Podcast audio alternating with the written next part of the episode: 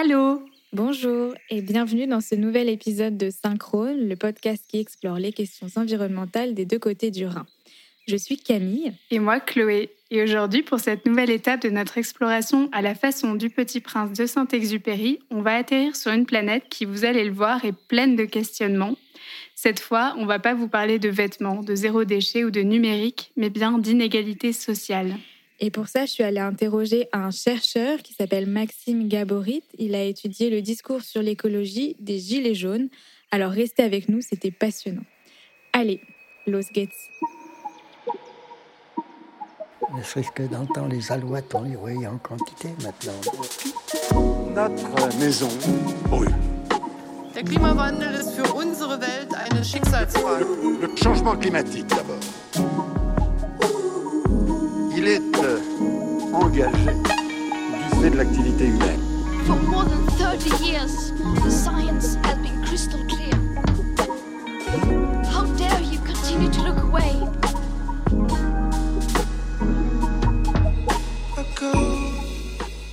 Dans l'épisode précédent, on vous parlait de finances vertes et finalement, on s'était demandé si écologie et capitalisme étaient bien compatibles. Je vous laisse écouter l'épisode pour savoir ce qu'on en pense. Et puis en fait, quand on interroge le système capitaliste, eh bien, on est obligé de mettre le nez dans les inégalités sociales. Ouais, et en fait, on est bien consciente qu'on est deux jeunes femmes issues de la classe moyenne. On a eu la chance d'étudier, notamment en France, à l'étranger. Et euh, justement, c'est important de remettre ça un peu en question dans cet épisode. C'est l'objet de, de notre discussion aujourd'hui. Et euh, pour commencer, enfin, moi, je voulais absolument dire que c'est pas tout noir ou tout blanc. C'est-à-dire, quand on dit qu'on est issu de la classe moyenne, il y a bien sûr des nuances dans la classe moyenne. Il y a aussi des nuances dans la classe populaire, il y a des nuances euh, dans les classes supérieures. Moi, je sais que par exemple, je suis née en banlieue parisienne, dans un milieu plutôt aisé, et au fil de leur euh, vie active, mes parents sont descendus dans l'échelle sociale. Ils appartiennent plutôt maintenant à ce qu'on pourrait appeler la classe, la classe moyenne basse ou la classe ouvrière. Donc, voilà, c'est pour dire qu'il y a toujours une certaine complexité quand on parle de, de classe sociale. C'est pas vraiment en tripartite, les classes supérieures, les classes moyennes, la classe moyenne et la classe populaire. Voilà, mais pourtant, euh, avec cette origine sociale, je, dispose quand même d'un bagage culturel qui m'a longtemps fait penser que le fait de sauver la planète et de mettre l'écologie au premier plan, ça devait absolument être une priorité, sans penser qu'en fait, il pouvait s'agir d'un privilège. Parce que dans un sens, euh, j'ai toujours disposé de suffisamment de sécurité financière et de suffisamment de temps aussi pour mettre l'environnement au premier plan dans ma vie. Enfin, disons, pas forcément au premier plan, mais en tout cas, lui accorder une grande importance. Oui. Et, D'où ce euh, podcast aussi. oui, tout à fait. Et je crois que ce qui m'a vraiment amené à réfléchir à la question euh, en profondeur, c'est l'arrivée du mouvement des Gilets jaunes en France. Ouais, je suis, je suis vraiment euh, tout à fait d'accord avec toi. Et d'ailleurs, je sais pas, Chloé, si tu te rappelles de l'arrivée des Gilets jaunes en France, euh, mais justement, moi, par rapport à bah, la classe euh, dont je suis issue, donc c'est-à-dire aussi la classe moyenne, euh, plutôt éduquée, etc., quand le mouvement des Gilets jaunes est apparu, j'ai vraiment, mais vraiment pas compris. Donc, pour rappel, les Gilets jaunes, ce sont des gens qui se sont mobilisés contre la taxe sur le carburant. Et en fait, pour moi, c'était une taxe écolo. Et je comprenais pas pourquoi il y avait des gens qui se mobilisaient contre ça. Et je me disais, voilà, ils, ils vivent pas trop avec leur temps. Il faut arrêter de prendre la voiture. Tout le monde le sait, etc. Alors qu'en fait, c'est pas aussi simple que ça. Euh, c'est des gens qui n'avaient pas forcément le choix par rapport à, à là où ils habitent, par exemple. Euh, et puis, euh, et puis il y a d'autres choses qui polluent plus. hein. Par exemple, euh, on en a déjà parlé, mais toutes les deux, on prend l'avion assez souvent, par exemple. Mais donc au départ, voilà, c'est c'est un mouvement que que j'ai pas trop compris, qui était qui était très étranger en fait. Ouais, c'est vrai que c'est un truc que j'ai beaucoup entendu, que ce soit dans ma famille ou j'ai déjà entendu que, par exemple, qu'on ne comprenait pas la violence des gilets jaunes quand ils, euh, par exemple, euh, ils taguaient des monuments historiques ou ce genre de choses. C'était quelque chose qui n'était pas compris et qui était vu hein, comme un peu scandaleux. Et il y avait aussi euh, dans mon travail à l'époque où je, je déjeunais avec des collègues et on a eu cette discussion sur les gilets jaunes. Et je déjeunais avec des gens qui sont d'un milieu plutôt aisé et qui ne pouvaient absolument pas comprendre ces revendications et cette colère qui durait, qui durait. On avait l'impression que ce mouvement des Gilets jaunes ne s'éteignait pas. Et, et c'est vrai que c'était difficile à comprendre parfois. Euh, euh, et, quand tu parlais de cette accusation qui a été lancée euh, chez les jeunes, je pense que c'est vrai, celle d'être anti-écolo, parce qu'ils n'acceptaient pas, parce qu'ils n'acceptaient pas qu'on leur impose une taxe comme ça, qui, qui, au nom de l'écologie, je dirais. mais on a compris en fait après coup que, que certains et certaines n'avaient pas le choix et que cette taxe pouvait augmenter leur situation de, précarité, en fait. Oui, c'est exactement ça. Et pour mieux comprendre euh, ce mouvement qui, voilà, comme on l'a dit, nous a un peu surprises toutes les deux au départ, et surtout finalement pour comprendre leur réel point de vue sur l'écologie et pas forcément ce qu'on a dit d'eux, euh, j'ai demandé l'avis d'un chercheur qui s'appelle euh, Maxime Gaborit, comme je le disais. Il est doctorant à Sciences Po et à l'Université Saint-Louis de Bruxelles. Et alors, on s'était donné rendez-vous un après-midi ensoleillé au parc des Buttes-Chaumont à Paris. On s'est intéressé du coup au discours écologique des Gilets jaunes et on s'est rendu compte que loin euh, d'être climato-sceptiques, comme, comme, on les a caractérisés, en fait, ils avaient, ils développaient un discours écologique un discours écologique d'ailleurs qui développait en réaction à la fois au mouvement pour le climat qui prenait de l'ampleur dans le pays et aux accusations euh, d'anti-écologisme. Et ça les a conduits à développer tout un discours sur l'écologie en opposant d'un côté l'écologie des riches, euh, valorisée par le gouvernement, et leur écologie populaire qui était basée, elle, à la fois sur une fiscalité plus juste, faire payer ceux qui polluent vraiment, c'est-à-dire les plus riches, euh, du local, la consommation locale et plutôt qu'une responsabilisation individuelle à travers les taxes sur le carburant, un réaménagement du territoire qui permette véritablement à tout le monde de se passer de la voiture euh, euh, parce que leur principale critique c'était qu'en fait ils étaient obligés eux de prendre la voiture. Et donc qu'est-ce qu'ils appellent l'écologie des riches? L'écologie des riches, c'est quelque chose qui est assez mal défini dans leur discours, en tout cas qui, qui, euh, qui est assez différent selon les discours euh, et quel est le, périmètre exact. Il n'y en a pas un, parce que les Gilets jaunes sont fondamentalement aussi un mouvement hétérogène avec beaucoup de réalités locales euh, différentes.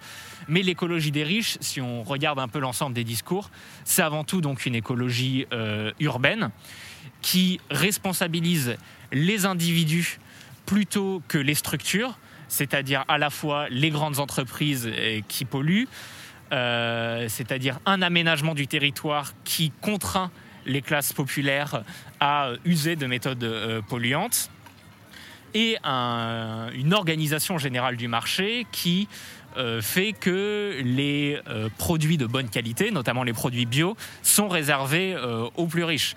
Donc l'écologie des riches, c'est une écologie qui valorise le bio, qui valorise le réaménagement urbain et qui fait fi, en quelque sorte, à la fois de euh, la responsabilité des grandes entreprises et de la situation particulière des euh, classes populaires dans les milieux ruraux et euh, périurbains qui n'ont pas accès à des transports en commun et qui n'ont pas les moyens de consommer bien en quelque sorte et qui sont contraints d'acheter des produits de très mauvaise qualité donc l'écologie des, riches, ça serait une écologie qui finalement ferait peu de cas de la situation économique des plus précaires et qui adosserait pas une politique écologique à des politiques plus sociales.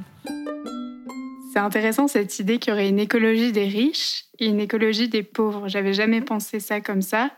Et ça doit aussi nous permettre de remettre en question notre propre vision de la protection de l'environnement et de l'écologie en général.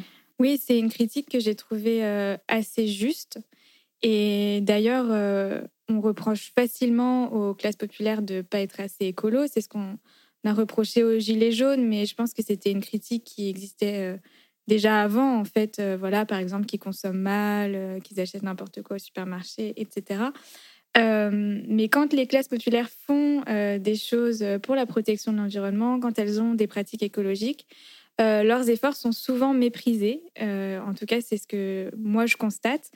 Euh, par exemple, je pense que tu en as entendu parler, Chloé, mais en région parisienne, euh, les jardins partagés d'Aubervilliers pourraient disparaître à cause euh, des, travaux pour les Jeux Olympiques. Ouais, c'est toi qui m'en avais parlé et moi j'avais vu quelque chose d'assez similaire, des jardins partagés aussi menacés de, de fermeture à Marseille. Et euh, donc, comme certains gilets jaunes l'ont pointé du doigt, les personnes les plus précaires ne sont pas forcément celles qui polluent le plus, loin de là. Euh, d'après nos recherches, en Allemagne, par exemple, selon Oxfam, les 10% les plus riches de la population allemande sont responsables de 26% des émissions de CO2, tandis que la moitié la plus pauvre de la population allemande, c'est-à-dire qui représente 5 fois plus de monde, n'a consommé que légèrement plus de 29%. Oui, et justement, euh, c'est ce que m'expliquait ce chercheur, c'est que c'est cette hypocrisie aussi qui a déplu à certains gilets jaunes. C'était un des discours qui ressortait les plus fortement, c'est que pour eux, c'était pas eux les grands pollueurs. Les grands pollueurs, c'était Total, c'était euh, les, euh, les, avions aussi. Il y a eu toute une rhétorique qui s'est construite sur beaucoup de ronds-points et qui s'est diffusée en fait dans beaucoup de réseaux gilets jaunes autour de dire on taxe les voitures, mais on ne taxe pas les avions, on ne taxe pas le kérosène, alors même que les avions, ce sont les plus riches qui le prennent. Et nous, on prend jamais l'avion, on part jamais en vacances. Euh, donc ça n'est pas nous, ça, n'est pas nous qui polluons le plus. Donc eux euh, aussi légitiment leur mode de vie en disant que par rapport aux plus riches, euh, ça n'est pas eux qui polluent le plus. Et du point de vue des dernières, des dernières études, je pense aux études de Lucas Chancel et, des économistes autour de Thomas Piketty, euh, effectivement, on ne peut que leur donner raison sur ce point. C'est aujourd'hui, dans les sociétés industrialisées occidentales, les classes les plus riches, les, classes les plus aisées, qui polluent plus que les classes les plus populaires, même si, même quand les classes aisées consomment bio, etc., parce qu'elles se permettent de partir en vacances une fois dans l'année, elles prennent l'avion et que par rapport à un voyage en avion, finalement, le fait de consommer bio n'a pas un impact très important. Est-ce qu'ils y voient une forme d'hypocrisie que les riches consomment bio mais prennent l'avion et qu'ensuite ce soit eux qui aient été pointés du doigt euh, par rapport à l'écologie? Bah, ça a été aussi un motif qui est apparu, effectivement, l'hypocrisie des euh, gouvernants qui, euh, bah, qui ne s'attaquaient pas aux riches et qui préféraient responsabiliser les, euh, les plus pauvres, mais qui fait écho à un processus qui est en place. Je pense à Jean-Baptiste Combi qui a très bien mis ça en lumière depuis maintenant 20 ou 30 ans, qui a été de faire de l'écologie un problème individuel, un problème de pratique individuelle et euh, pas du tout un problème de structure euh, collective. Donc les Gilets jaunes, euh, sans bien sûr avoir connaissance de ces travaux sociologiques-là, mais le, discours qu'ils ont tenu, c'est un discours qui disait en fait le problème n'est pas un problème individuel. Et si c'est un problème individuel, c'est d'abord une question des plus riches, mais c'est en soi un problème de structure et un problème d'aménagement du territoire qu'il faut poser et pas un problème de déplacement en voiture euh, des classes les plus populaires de la société. En fait, ils vont pas dire que c'est pas bien de manger bio ou de prendre son vélo, c'est juste qu'ils veulent que ça aille plus loin. Exactement. Ils disent dire qu'il faut prendre le vélo ou que, ou, euh, que c'est bien de manger bio. Si c'est pas adossé à un discours de classe, ça invisibilise toute la partie de la population qui aujourd'hui ne peut pas prendre son vélo ou aujourd'hui ne peut pas euh, manger bio. Donc cette valorisation-là, indépendamment des conditions de classe, des rapports de classe, finalement, euh, ça ne résout rien parce que euh, les émissions de gaz à effet de serre continuent à, à augmenter. Et surtout ça permet de se donner une bonne conscience à euh, une certaine frange des classes les plus aisées. Et ça permet de euh, perpétuer une invisibilisation des pratiques écologiques euh, populaires. Et ça permet de continuer à identifier les classes populaires comme étant les classes hostiles à l'écologie. Ouais, donc on voit bien que l'écologie, c'est pas du tout, c'était pas du tout la priorité des gilets jaunes au départ. C'est-à-dire que leur priorité, c'était plutôt de pouvoir simplement avoir une vie décente, prendre, enfin faire partie du, de la société de consommation, puisque la société de consommation exclut beaucoup. Euh, donc il y avait énormément de, revendications qui étaient tout à fait légitimes, mais c'est vrai que l'écologie n'était pas une priorité loin de là, et on le comprend. Et euh, ça ne fait pas pour autant euh, de ces gilets jaunes des éco-sceptiques. Oui, et puis finalement, euh, toute leur critique de cette écologie des riches est assez intéressante, notamment le fait qu'il faut un changement de système et pas seulement des petits aménagements à la marge. Je pense que c'est une chose dont on essaye de parler de plus en plus dans ce podcast. Mais j'ai aussi voulu savoir finalement, au-delà de cette critique que personnellement je trouve légitime, à quoi peut ressembler une écologie des pauvres, entre guillemets, ou en tout cas à quoi euh, peuvent ressembler des pratiques écologiques plus populaires? confrontés en quelque sorte à la critique en anti-écologisme, les Gilets jaunes ont développé un discours qui valorisait un certain nombre de leurs pratiques. Ça peut être la pratique du potager qu'ils avaient euh, chez eux, ça peut même être des pratiques collectives de permaculture qui ont été mises en place sur certains euh, ronds-points, par exemple. Euh, ça peut être euh, le fait, malgré tout, quand il est possible de le faire, de consommer de la viande euh, locale, du boucher local, quand elle n'est pas trop chère. Il y a aussi là-dessus certains discours un peu opposés entre ceux qui disent que la consommation locale est trop chère et, ceux qui, dans les réseaux proches de chez eux, ont accès à de la consommation locale peu chère. Donc, il y a effectivement un certain nombre de pratiques populaires que les Gilets jaunes, a priori, n'avaient pas du tout thématisé comme étant écologiques, parce que ça fait partie de leur quotidien.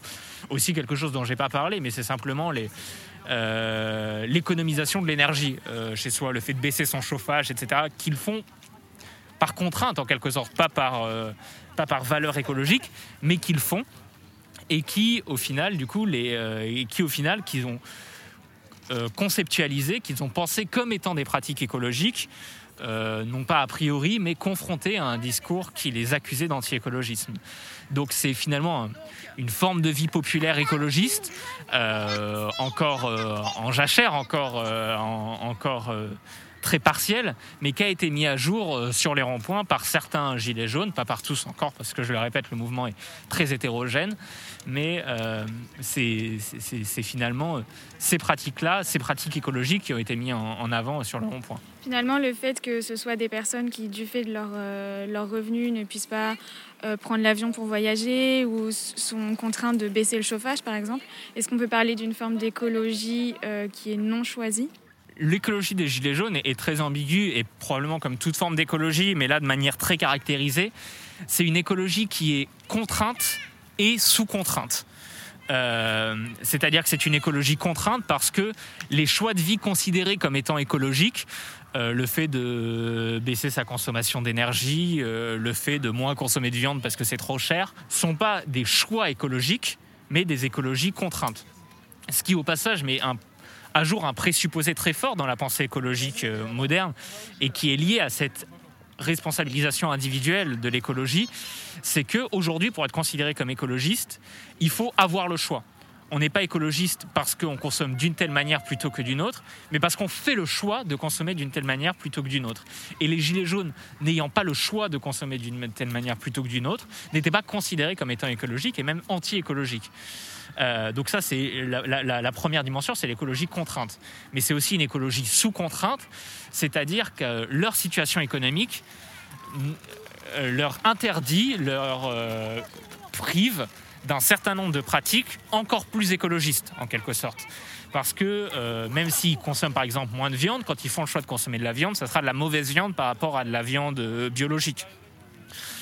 Euh, du fait de leur situation sociale et de leur lieu d'habitation, ils sont contraints de prendre la voiture. Donc il y a à la fois des formes d'activités chez eux qui peuvent être considérées comme écologiques parce que très peu polluantes, et en même temps, chez les pratiques, euh, à la fois les pratiques de consommation et les pratiques de vie qui persistent, euh, il y a une incapacité de faire le choix des pratiques écologistes quand plusieurs choix s'offrent. euh, s'offrent à eux. Donc c'est à la fois une écologie contrainte et sous contrainte en quelque sorte. Ouais, c'était vraiment intéressant cette interview. Moi, je sais que j'ai passé un peu de temps à la traduire et j'ai appris plein, plein de trucs parce que c'est un sujet vraiment que j'ai mis du temps à comprendre. J'ai eu besoin de pas mal de discussions et le fait de, de m'y replonger, je me suis dit que c'était vraiment euh, des enjeux qui finalement euh, sont ultra contemporains et euh, on peut se dire la, la crise des gilets jaunes appartient au passé, mais je pense que loin de là, en fait, il Mhm. y a beaucoup, beaucoup de, de luttes qu'il faut remettre au présent, je dirais.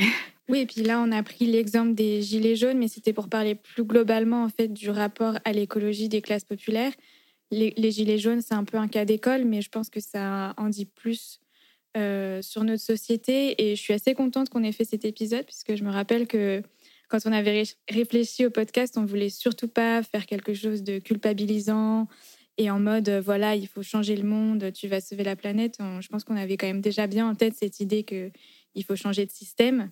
Et, euh, et donc, je pense que c'était un épisode euh, très intéressant et très important à faire. Et maintenant, pour le défi du mois, euh, comme vous le savez, chaque mois, on a un défi. Et alors, ce, mois-ci, on voulait faire attention à notre consommation d'énergie.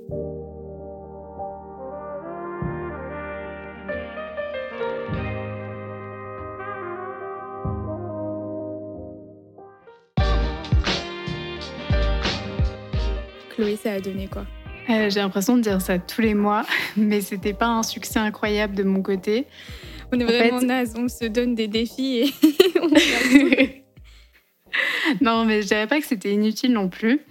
Je me suis rendu compte que toutes les activités de mon quotidien étaient liées à l'énergie ou à l'électricité. Enfin, je me dis, si du jour au lendemain, on était amené à être privé d'électricité, ma vie changerait beaucoup. En fait, c'est bête à dire, mais de la bouilloire pour faire mon café le matin à mon ordinateur, mon téléphone, le Zoom sur lequel on est en train d'enregistrer, enfin le micro sur lequel on est en train d'enregistrer, en fait, tout a besoin d'énergie. Et, et en fait, j'ai- enfin, je savais même pas par où commencer pour réduire ma consommation. Alors j'ai essayé de d'éteindre mon ordinateur euh, que je laisse en veille d'habitude toute la nuit. Bon voilà, c'est peut-être la petite chose que j'ai faite. Mais j'avoue que je sais même, je j'ai même pas su par où commencer. Mais par contre, je me suis rendu compte ouais, que enfin, j'utilisais énormément d'énergie en fait dans ma vie quotidienne, même si bien sûr euh, à ma petite échelle. Et toi, du coup? Alors moi, euh, de, mon côté, j'avoue que c'était un, un échec aussi, mais alors j'ai même pas eu comme toi euh, une prise de conscience. Euh, En fait, j'étais très occupée euh, par mon travail. Euh, D'ailleurs, euh, le, lancement, c'était aujourd'hui, euh, le jour où on enregistre.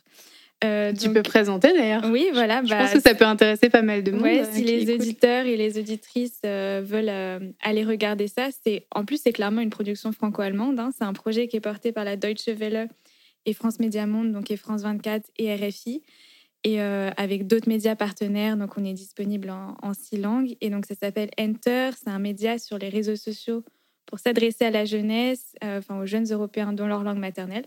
Donc moi je travaille pour le français, mais ce qui est cool, c'est que du coup je peux aussi travailler avec des équipes. euh, avec des équipes allemandes. Donc voilà, sur Instagram, c'est fr.enter, E-N-T-R. Euh, et voilà, et ensuite, c'est la même chose pour euh, l'allemand, l'anglais, etc. Mais donc voilà, j'étais très occupée par ce projet-là et j'ai pas du tout eu le temps de penser à ça. Et je pense que c'est là aussi où on voit le privilège, c'est que j'ai pas du tout à me soucier de ma consommation d'électricité parce que je sais qu'à la fin du mois, je vais pouvoir payer. Euh, voilà, après, j'ai déjà eu des, problèmes pour, euh, pour payer des factures d'électricité quand j'étais étudiante et que, et que j'avais moins de moyens. Donc, je pense que dans mon quotidien, j'ai déjà mis en place des petites choses pour être sûre de ne pas avoir une consommation euh, trop importante. Mais voilà, ce mois-ci, le défi m'est un petit peu passé au-dessus de la tête. Mais je pense qu'en tout cas, on revient un peu à l'écologie choisie et l'écologie subie. Et j'aime bien cette idée que, en fait, à partir du moment où on a un certain niveau de revenu, on peut choisir de vivre de manière écologique ou non. Et, euh, et tandis que quand on a un revenu trop faible, on n'a pas le choix. En fait, on, on doit faire des économies de chauffage, on doit faire des économies euh, d'énergie, d'électricité globalement, euh, d'eau, etc. Et on doit aussi se priver de, de voyager beaucoup, ce genre de choses, ce qui fait qu'on va subir euh, le fait de vivre de manière, Mm. disons, bonne pour l'environnement. Et comme vous le savez, tous les mois, on se lance un nouveau défi. Euh, pour le mois prochain, ce sera de faire nos propres produits ménagers. Je ne sais pas si ça t'inspire, Camille. Ça m'inspire grave. J'ai déjà plein de recettes. Alors, euh, restez connectés avec nous sur, euh, sur Instagram. Merci d'avoir été avec nous pour cet épisode de Synchrone. Pensez à nous écrire un commentaire sur Apple Podcast et à nous mettre 5 étoiles euh, si ça vous a plu, bien sûr. Vous pouvez aussi nous faire vos retours sur Instagram. C'est toujours synchrone.podcast. Vous pouvez suivre là-bas toutes nos aventures. En plus, maintenant, on a Suzanne qui nous fait des, des super posts et de super stories où elle vous emmène avec elle sur son petit vélo. Et maintenant, on a aussi une newsletter, alors pensez à vous abonner. Un grand merci à Louis Moussadieng pour le montage-mixage de l'épisode, au groupe AL de Berlin pour la musique du jingle, bien sûr au Fonds citoyen pour son soutien financier et à toute notre team franco-allemande. On se dit au mois prochain. Et ne l'oubliez pas, cet épisode est aussi dispo en allemand. Bis bald, Leute!